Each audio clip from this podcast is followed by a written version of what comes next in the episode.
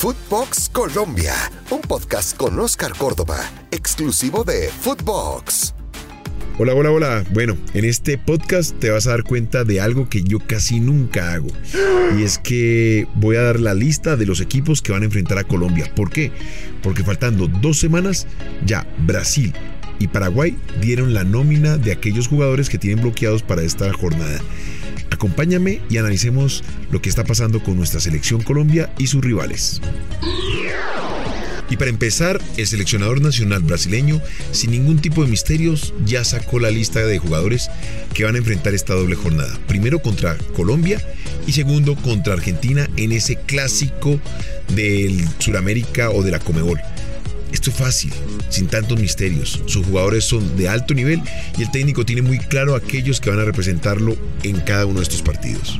Sin lugar a dudas, Filipe Coutinho aparece como la principal novedad de la lista brasileña. A pesar de vivir un momento bastante incómodo en el Barcelona, recibió la confianza entera del entrenador para esta convocatoria.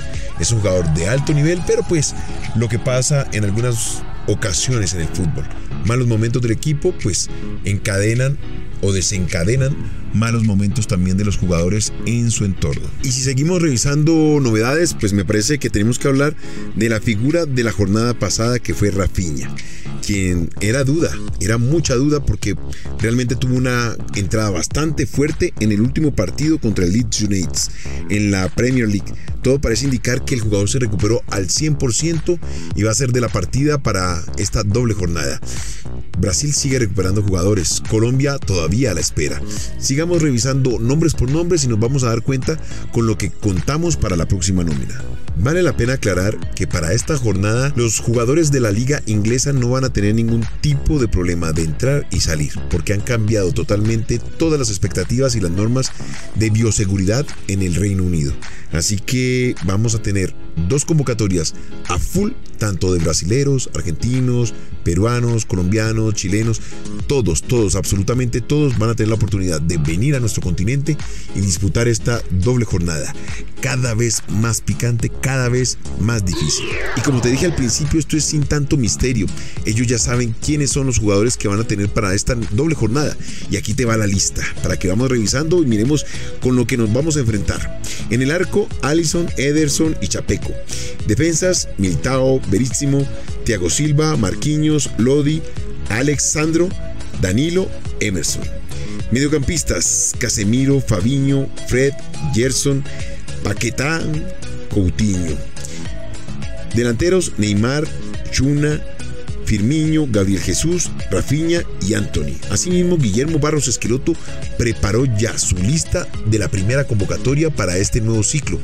No nos olvidemos que Guillermo Barros Esqueloto, ese gran amigo mío, pues acaba de agarrar esa papa caliente es un duelo donde va a estar incluido nuestro combinado nacional. En este caso, mi gran amigo Guillermo Barros Esqueloto está reemplazando a otro argentino, Eduardo Berizo, que no tuvo muy buena suerte con su equipo, despedido por malos resultados presenta dos novedades.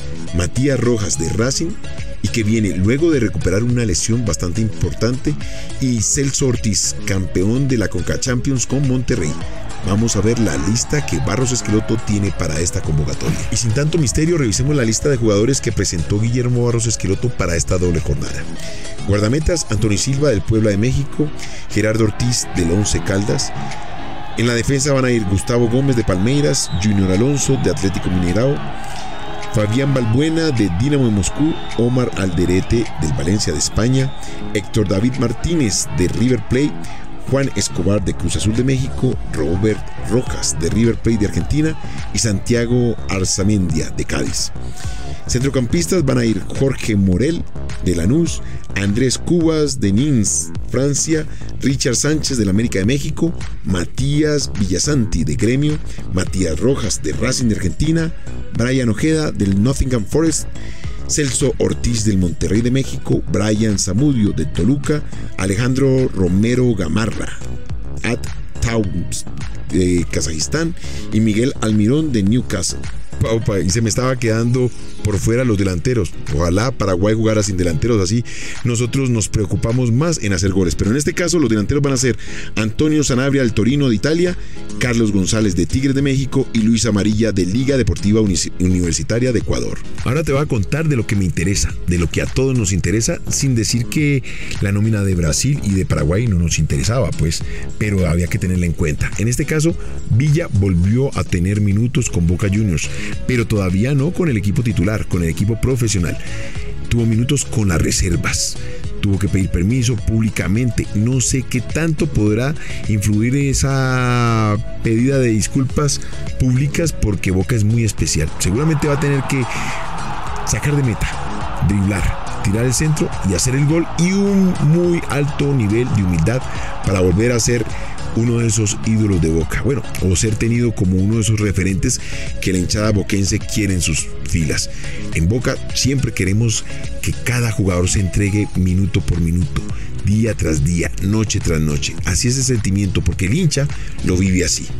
Hablemos de lo que hizo en la cancha. El Extolima a los minutos 52 recibió en tres cuartos de cancha. Eludió dos rivales y sacó un fuerte disparo que se desvió en el defensor y terminó en gol. Así Villa volvió y con gol. Eso es muy bueno para el delantero y muy bueno para el club. Claramente esperando que la noticia que llegue al lado de la parte personal le permita en algún momento acercarse a la selección Colombia. Y contrario al buen momento que están viviendo algunos jugadores como Falcao, como el mismo James, que ya ha sumado minutos y marcó su primer gol en el fútbol eh, catarí, pues vamos a tener que ver la otra cara de la moneda. En este caso, Jerry Mina no se ha podido recuperar de sus lesiones, de sus dolencias. La parte de la corva ya está recuperada, pero la parte de los isquiotibiales son los que en este momento le están jugando una mala pasada. Ojalá se logre recuperar rápidamente porque fue figura en la última triple jornada de la selección Colombia junto con Cuesta. Ahora, cuando habíamos encontrado esas parejas centrales, tendremos que mirar hacia el otro lado, hacia Oscar Murillo, entendiendo que podría ser ese reemplazo de Jerry para esta doble jornada. La verdad, la verdad, no soy partidario de este tipo de podcast donde doy la nómina de los equipos, pero en este caso me pareció que era importante entender lo que va a traer tanto Brasil y Paraguay para esta doble jornada. Eh, Colombia, dudas, todavía no sabemos a quiénes se van a convocar totalmente. Esperemos qué pasa en este fin de semana, qué jugadores caen y qué jugadores recuperan su nivel para aportarle a la selección Colombia. Te recuerdo, siempre vamos a estar aquí, lunes, miércoles y viernes, en el podcast de Oscar Córdoba, en Footbox Colombia, en todas las plataformas exclusiva de Footbox.